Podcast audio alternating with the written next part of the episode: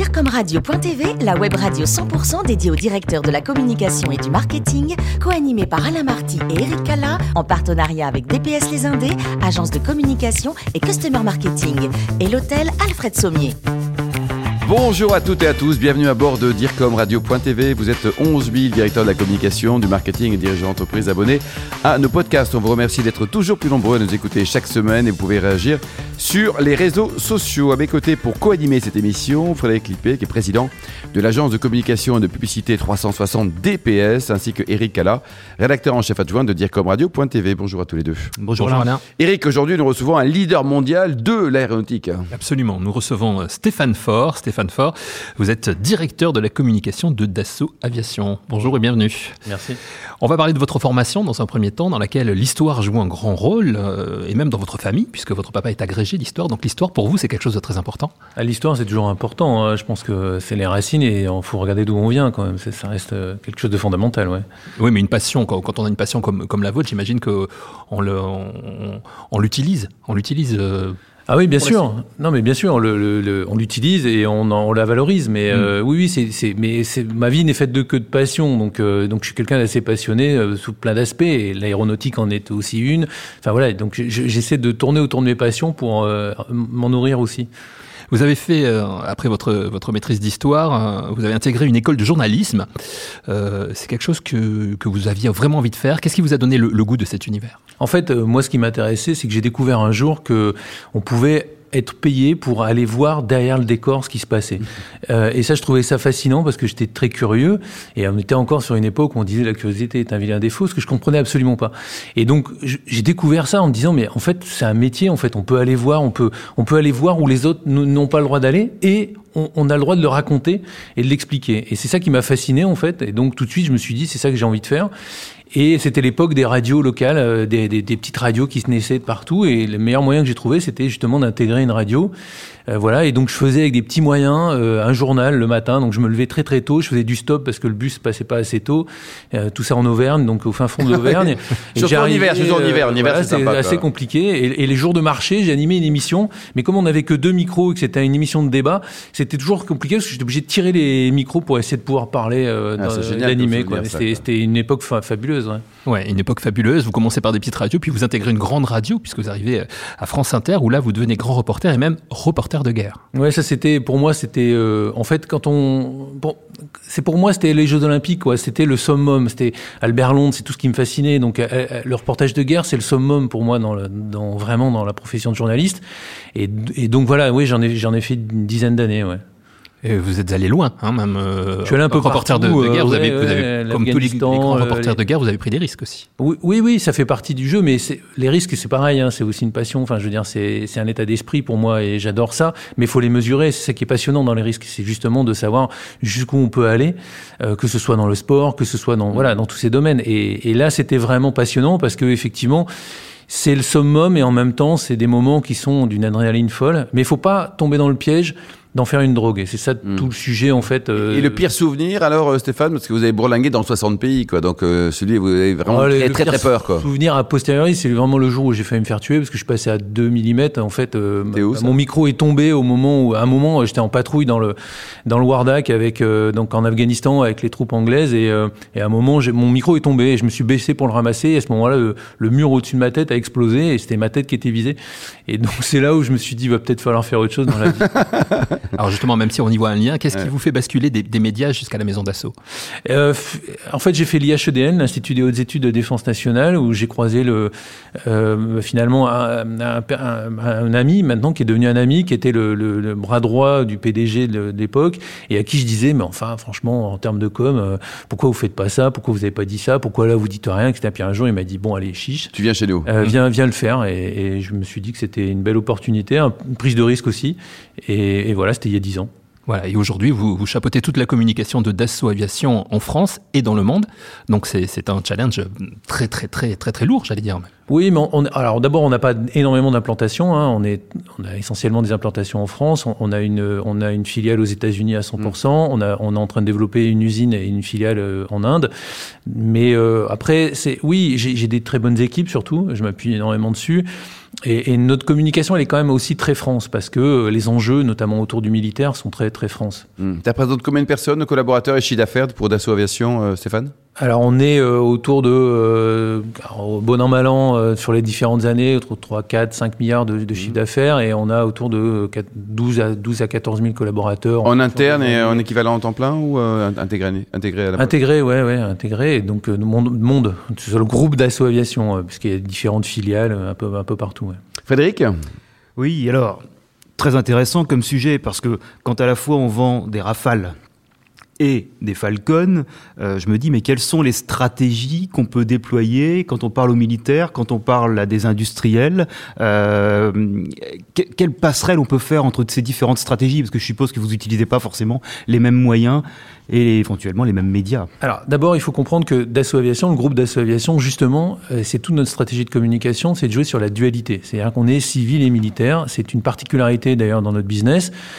Et on en tire évidemment, des avantages, des avantages économiques. C'est-à-dire que généralement, dans l'histoire de Dassault Aviation, et euh, c'est à peu près 100 ans d'histoire, puisqu'on a fêté nos 100 ans en 2016, euh, on s'aperçoit que quand l'un va bien, euh, il tire l'autre. Euh, et on, on, a rarement eu les deux très très bien en même temps. Donc en ce moment, le, le Falcon, enfin le, le marché de l'avion d'affaires souffre énormément, mais le militaire le tire.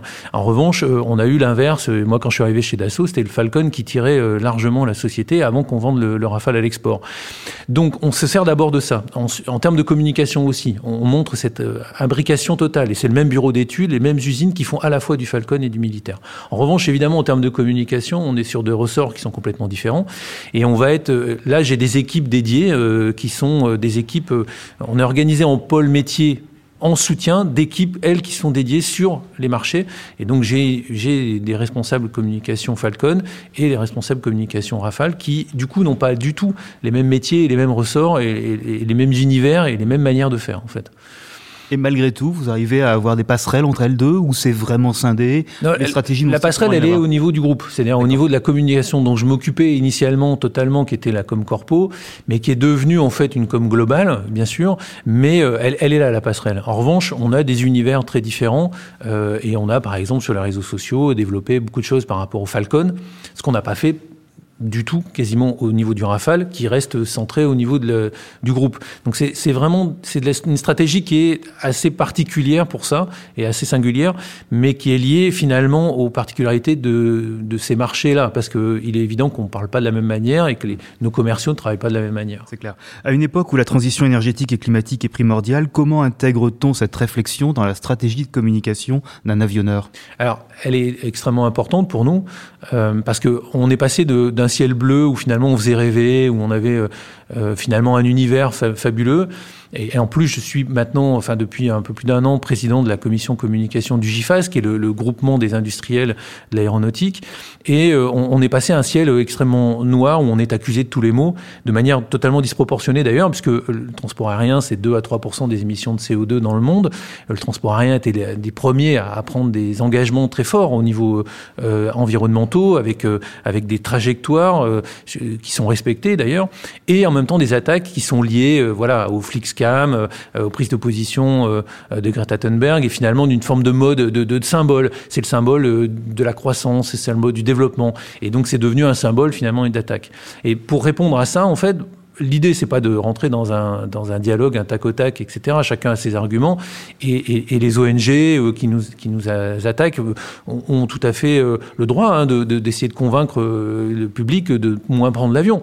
Nous, on explique ce qu'on fait. Et ce qu'on fait, c'est que ben, on a divisé par deux les consommations de, de, des avions par passager depuis 30 ans, que chaque nouvelle génération gagne, qu'on développe les, des carburants alternatifs euh, et que, par exemple, si on prend les Falcon, euh, les 2100 Falcon qui volent dans le monde représentent 0,003% des émissions de CO2. Alors, on ne va pas dire que c'est, on s'arrête là. Euh, je veux dire, c'est quand même conséquent. Enfin, il faut s'en occuper. C'est ce qu'on fait. Donc, donc on développe, on développe tout un tas de, de, de communication pour expliquer que, bah oui, on s'occupe du sujet. Mmh. Et que, ben, peut-être un peu, on jette les projecteurs sur nous euh, pour éviter de les jeter ailleurs. Et c'est pour ça que j'ai fait aussi sur, par exemple, sur les réseaux sociaux, des tweets qui ont plutôt bien fonctionné parce que ça intéressait les gens de le comprendre. Euh, si vous prenez le trafic intérieur français, uniquement euh, métropole jusqu'à la Corse, les, les centrales au charbon allemandes polluent 140 fois plus. Elles émettent 140 fois plus que tout le trafic aérien. Si vous dites ça à la plupart des gens, ils ne le, savent pas en fait. Et pourtant, c'est des, vrais chiffres. Et donc, il faut vraiment regarder un peu plus la réalité. Donc, nous, on, dit ce qu'on fait et on, on dit des faits. Euh, on s'arrête aux faits. Et c'est ça l'essentiel. Alors, le social media, vous en parliez à l'instant, fait partie de votre stratégie. Comment vous déployez cette stratégie au, fil du temps? Vous parliez de Twitter à l'instant. Est-ce que vous utilisez d'autres euh, réseaux sociaux? Oui, bien sûr, notamment dans l'univers Falcon et l'univers de la marque Dassault Aviation et du groupe. Euh, on le voit sur Facebook, euh, en- le réseau social des vieux, dit-on, mais, mais des passionnés, je pense aussi. Euh, Je on vois le écoutez sur- régulièrement la radio. sur, ouais, oui, on le voit aussi sur, euh, par exemple, sur Twitter. euh, finalement, on continue à faire rêver. Euh, et donc, il faut garder cette magie là, il faut garder cette part de rêve, il faut garder cette part de, de beauté. Euh, et finalement, on est là aussi euh, globalement hein, dans l'aéronautique pour faire en sorte de, de, de relier les hommes, euh, les, les hommes et les femmes, enfin de relier les humains.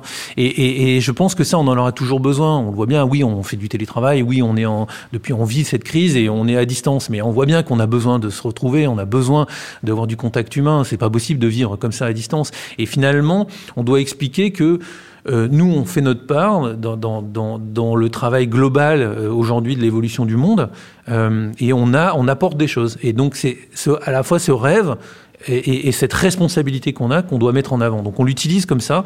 À la fois, ben, après, on utilise chacun des réseaux pour ce qu'il nous apporte. Instagram, c'est de la photo, c'est de la beauté, c'est des, des jolis avions, c'est du rêve, c'est des belles vidéos.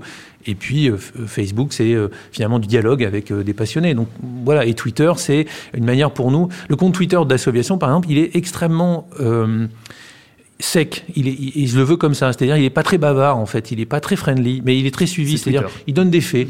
Oui, mais euh, par exemple, il, dialogue avec personne. C'est-à-dire que euh, s'il y a polémique potentielle, c'est le compte de, du DIRCOM de Dassault Qui va répondre. qui va répondre, pas le compte d'Assoviation. Euh, Vous avez fait un lancement en 2020, le Falcon 6, 6X, me semble-t-il, Ouais. totalement en, en digital, Ouais, on est, totalement virtuel. Ouais, on est content parce que effectivement, on s'est totalement réinventé. Un, un roll-out, c'est-à-dire un- un- une sortie d'atelier, euh, c'est le, le premier moment où, où les clients, les journalistes, tout le monde voit l'avion euh, avancer, etc. C'est c'est un moment, c'est une fête chez nous. C'est vraiment pour pour les salariés, c'est une fête. Et, et là, on pouvait pas le faire et on pouvait pas euh, avoir cette part de rêve. Et donc, on s'est dit qu'est-ce qu'on fait? Et on est parti de l'idée que finalement, euh, quand vous allez voir un feu d'artifice, c'est magique filmer un feu d'artifice, ça n'a aucun intérêt. Et donc, regarder le feu d'artifice du 14 juillet à la télé, ça n'a pas d'intérêt. Donc, on s'est dit, bah, on va faire une émission de télé. Et on va faire une émission de télé, euh, un show à l'américaine. Et donc, on a pris un journaliste américain, un ex de CNN, qui nous a, euh, et on a pris différents partenaires. On a monté tout nous-mêmes, finalement. On n'a pas pris une agence euh, centralisée. On a tout fait nous-mêmes. C'est ce qu'on aime bien faire, en fait. Et, euh, et on a monté un show télé, effectivement, qui a, qui a super buzzé et, et- et qui a montré, finalement, qu'on pouvait aussi faire rêver euh, avec cette distance-là, bien qu'on n'ait pas euh, pu avoir nos clients avec nous. Et on va recommencer là bientôt, puisqu'on a un reveal, donc euh, on va révéler un nouvel avion dans quelques semaines, et on va le faire pareil en utilisant les nouvelles technos, la 3D, etc. Et je pense que ça va être aussi assez magique. En tout cas, les équipes s'amusent beaucoup et, et ont un gros défi. Stéphane, vous préférez l'avion ou le train? Non, non, je, je suis très avion. euh, Très avion, quoi. J'avoue, euh, oui. Mais, mais quand j'étais petit, j'adorais le train parce que mes parents habitent à côté d'une gare et j'adorais euh, euh, partir avec les conducteurs, euh, me promener le dimanche après-midi, ils m'emmenaient avec le, le contrôleur, euh, voilà. Mais, mais voilà, je, j'adore être euh, en l'air. En l'air aussi. Quoi. Si je vous dis Robert Conrad, vous pensez à qui? Euh, bah évidemment aux têtes brûlées. euh, Ça, c'est pour les vieux auditeurs. hein. ah bah oui, mais voilà, c'est. Ceux, ceux qui sont sur Facebook. hein, C'est forcément, j'ai été biberonné au, au bruit du corsaire et, et Bon. des têtes brûlées. Stéphane, le meilleur vin du monde, certains disent que c'est le château d'assaut, vous en pensez quoi? C'est un très très bon, c'est très bon vin qui s'est magnifié euh, avec les années. Ça- oui, je le recommande euh, honnêtement. nous, on, on- évidemment, on en boit assez régulièrement, mais voilà. Même si je suis très blanc d'ailleurs, c'est un rouge, hein, mais mais c'est un très très bon vin. ouais. À Saint-Émilion. Et on salue d'ailleurs Laurent Dassaut.